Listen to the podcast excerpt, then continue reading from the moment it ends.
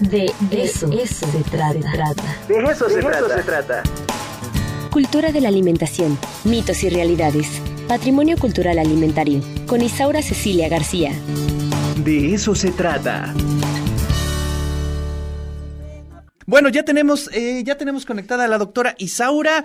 Isaura, ¿cómo está? Muy buenos días. Muy bien, buenos días. Aquí con un poco de frío, pero estamos muy Un poco, no, está tremendo, Isaura, ¿eh? Sí, la verdad es que sí.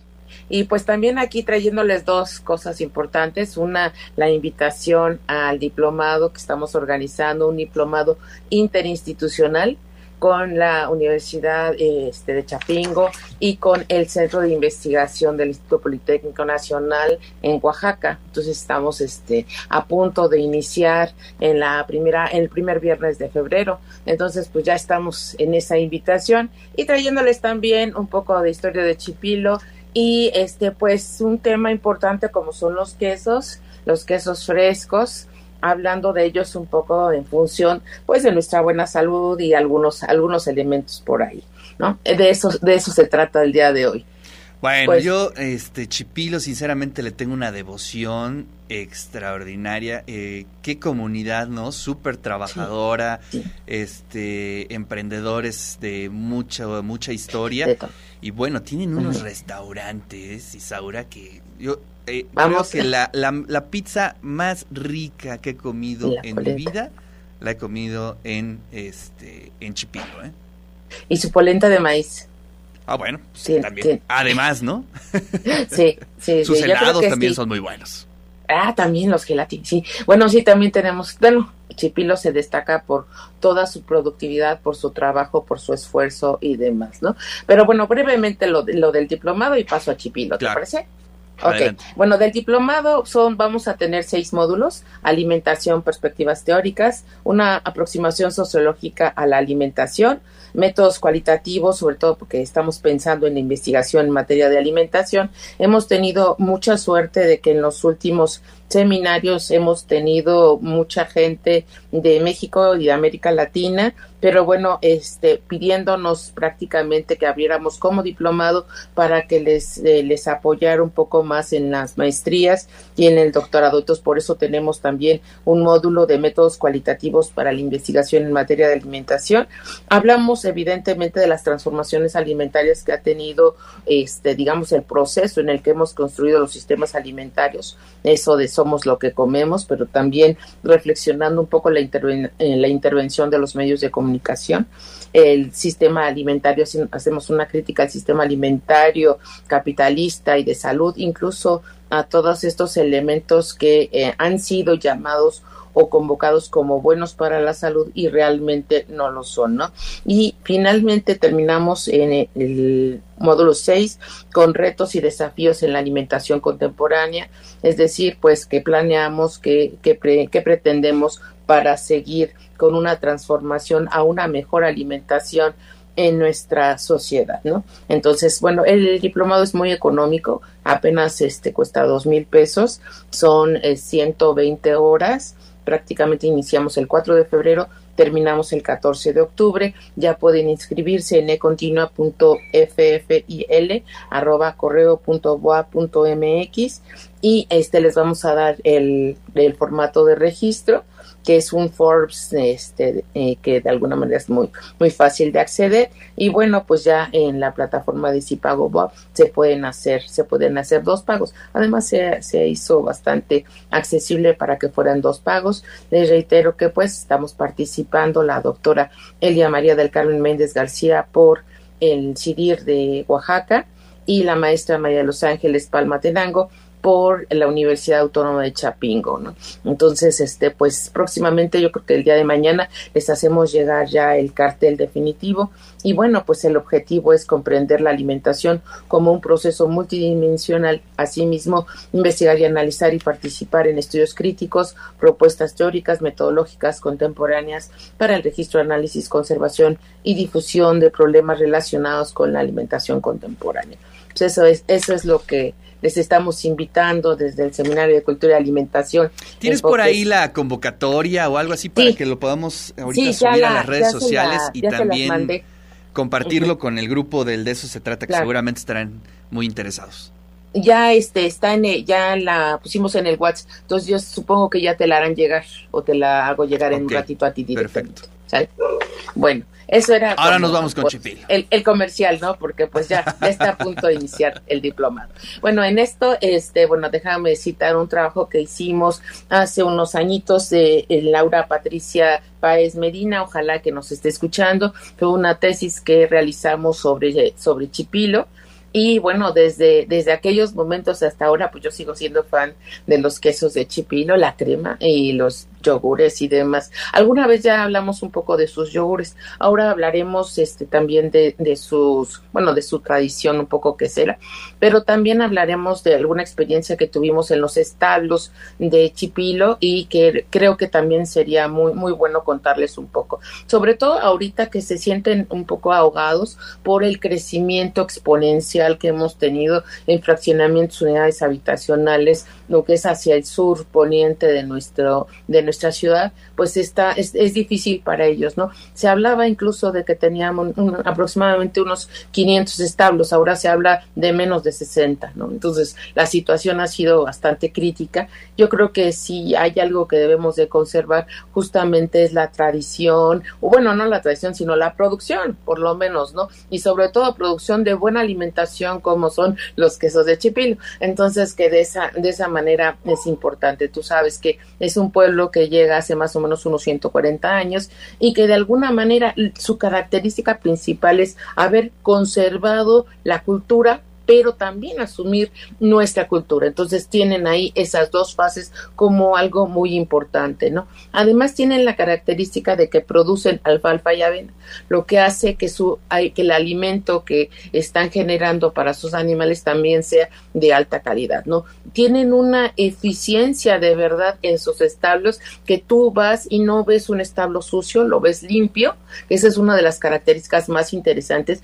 El tratamiento a los animales es muy limpio, incluso la extracción de la leche, ¿no? Hablando de leches, pues tendríamos que hablar de este equilibrio en la leche y la grasa, que es lo que logran cuando empiezan a producir los quesos, ¿no? Comienzan a estabilizarla y analizar los productos, digamos, porque la leche, tú sabes que viene de un animal, entonces no siempre viene compensada la proteína con el suero, el agua y todas esas sustancias. Entonces, a partir de que se logra un porcentaje más o menos del 95% de proteína, es que podemos alcanzar, la, empezar la producción de la leche, ¿no? Perdón, de la producción de los quesos, ¿no? Por ahí es por donde estamos comenzando. Y bueno detallar un poco que este tenemos en México diferentes tipos de queso no eso eso nos hace como muy muy eh, eh, muy importantes. Nuestro queso favorito para muchos pues a veces son los saladitos no como el queso añejo el queso cotija que son productos muy mexicanos pero también el queso panela el queso el, el queso el mal llamado queso Oaxaca, dicen por ahí, pero bueno, tanto en Oaxaca como en Puebla se produce el quesillo. a ver, ¿por qué dices que mal llamado? A ver, a ver, a ver, ¿qué traes este, dicen, los Dicen los chipileños, ¿no? Que en realidad fue un error de haberle puesto a un queso que ya no estaba tan bueno a ponerle el agua caliente y que entonces es que conservan su, su filata, su, su, esta parte chiclosa y que son ellos o que son aquellos pero en realidad eso no me queda muy claro. Yo creo que se llama queso de hebra porque pues exactamente lo que hacen es, es darle vuelta, irlo enharinando un poquito y acomodando el tipo de la grasa, esta, esta parte chiclosa que se logra cuando ya se tiene un, un, un, tipo de queso y se empieza a poner agua caliente. Entonces se, se hace una masa chiclosa que es la que le, la baten y le van dando vuelta y entonces van haciendo sus amarres, ¿no? Bueno, sus, sus enreditos que vamos a hacer un queso, un queso de hebra, ¿no? Porque, porque lo hacemos como si fuera una hebra de tejido. Entonces ahí tienes una bolota de más o menos un kilo, muy rico que deberíamos de consumir solamente un cuarto, ¿no? Pues no, el kilo por semana, sino este un poquito más moderado, porque ese sí tiene una alta cantidad de grasas saturadas, a diferencia de los quesos panela ¿no? Que también de verdad este, hay que distinguir los quesos de esta localidad, pero ya hay un problemita por ahí, ya empiezan a utilizar leche en polvo, ¿no? La falta de establos hace que se genere este, la utilización de, no sé si te imaginas, un, un kilo de leche en polvo, más o menos un tanto así, te da 10 litros de leche entonces es, hace la diferencia en precios, hace la diferencia en todo. Eh, no sé, yo todavía no puedo estar segura de cuándo se utiliza una leche fresca y cuándo están utilizando leche en polvo. Lo que sí puedo ser, eh, y eh, estuve revisando, y sí, ya se está utilizando leche en polvo por la baja producción de leche y sobre todo por los bajos precios para el productor, mientras que para nosotros nos cuesta alrededor de 20 pesos, digamos, tantito más, tantito menos, para ellos les cuesta como, digamos, lo pueden vender en 7, 8 pesos, ¿no? Entonces, la diferencia es mucha y el y el en cuando se va a este, dirigir, pues la producción hacia el queso pues todavía es más económica. Entonces la situación sí puede ser crítica. Por eso yo digo que deberíamos de, de de observar un poco y pues tratar de aplaudir un poco más a Chipilo para que siga produciendo sus excelentes quesos que de alguna manera son importantísimos para nuestra alimentación, ¿no? El queso mexicano, el queso panela bajo en sal y bajo en grasa, pues se hace prácticamente conservando su suero, quitando la grasa, mientras que los otros se hacen conservando la grasa y quitando el agua, ¿no? Entonces, de alguna manera así tenemos los quesos artesanales que tenemos en, en, en Chipilo y de verdad esta, esta es una invitación a que acudan, este, se, bueno, te dice que prácticamente este, se venden entre sábados y domingos, pero en realidad pues sería muy bueno poder irlos a visitar, ¿no? Un pueblo que tradicionalmente producía muebles, produce eh, y quesos, bueno, ahora produce eh, queso horadado como el que tienes en la, en la pantalla, que es muy, muy rico también, es un queso que se hace con determinados tipos de frío y con este, este con tratándole de sacar esa cremosidad que se obtiene, secando la parte de afuera y humectando la parte interna, ¿no? Ahí está una cosa muy interesante, ¿no? En, en Chipilo se elaboran este quesos de pastas a veces suaves como es ese, quesos frescos, quesos de botaneros, bueno, también tienen la, la prodigalidad de ponerle pues cilantrito, le ponen algunos este picante y este de alguna manera pues eso es importante para eh, para vender más y bueno y para conservar también el sabor, ¿no? Podemos tener quesos panela combinados con nuez, quesos panela combinados con algunas otras otras sustancias que hacen que sea muy muy rico este queso. Y bueno las características esenciales de este del, del queso panela justamente es la conservación pues del, de la de las grasas no saturadas y eh, de alguna manera que son buenos para la salud sobre todo porque son de poca grasa a diferencia de nuestro quesito que viene como con hojita y sal que bueno ese es muy bueno para los tacos de sábado y domingo sí los los eh los tacos, se me fue el nombre.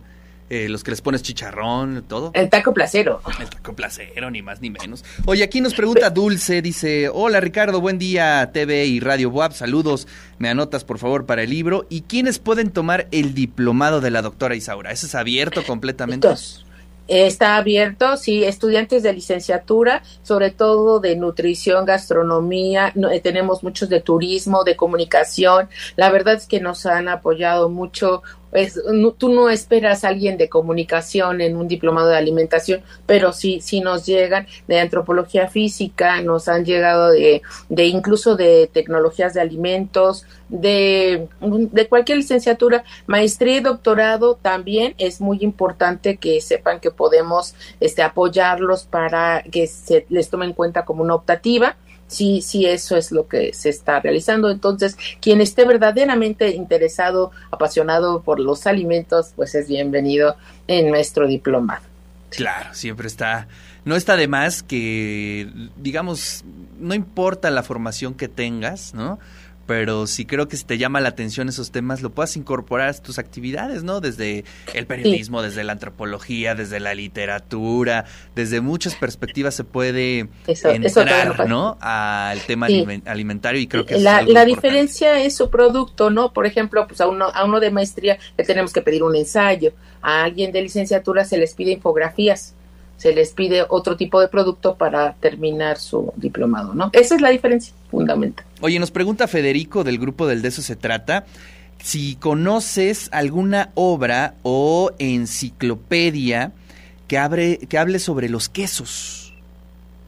Ah, bueno, la de Larousse es bastante buena o sea, esa, en términos de enciclopedia, en términos de, de textos de historia, este, ahorita más bien saqué la tesis de, de esta Laura y pues te mandamos información si quieres, porque tenemos un, un, programa, hicimos alguna vez un programa solamente de quesos y teníamos una cita sobre esa, sobre ese documento. Sí, sí tenemos información.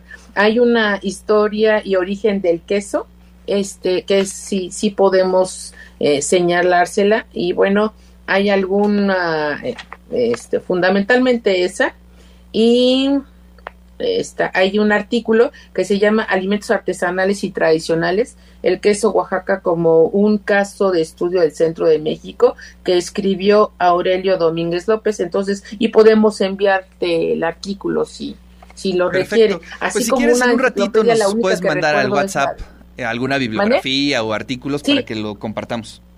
Sí, sí, sí, tenemos ahorita algunos. Del queso en general. Perfecto. Bueno, pues gracias Federico por tu comentario, también Dulce, muchas gracias. Isaura, pues eh, te mando un abrazote, ¿no? Y a ver cuándo nos vamos a comer a Chipilo. Pues este, nada más que pasen estas dos semanas que con la doctora y yo encantada. Después de, lo vamos planeando para marzo, ¿qué te parece? ¿Te parece bien? Es que acuérdate que en marzo me debes unos pulques por ahí. ¿Yo? El cuervo, ¿no? Debe unos pulques. Sí, por ahí tenemos unos pulques pendientes, pero sí podemos un, un, fin de semana en este en Chipilo y vamos ahí. Este, Oye, ¿cómo está la, el, el, eh, el, timing en Osolco? ¿Se va a hacer la feria, no? ¿Qué, qué, qué sabes? Sí, sí. Este, bueno, todavía no tengo la información completa, pero la estaremos manejando en otra semana. Bueno, pues ahí está, imagínate un quesito con un pulque ajijo, ¿no? Ya, tremendo. Pero sobre todo de esos quesitos que son como cremositos por dentro, el, que son dorados, así le llaman. Bueno, hay marcas específicas, pero ese quesito este que, parece que tiene harinita encima, Ajá. con el pulque. Bueno. Pues bueno, ya, ya estamos haciendo planes para marzo, pues, Isaura. Te mando un fuerte abrazo y nos escuchamos, nos saludamos la siguiente semana. Igualmente, hasta luego. Un abrazo a todos y a todo el público. Gracias.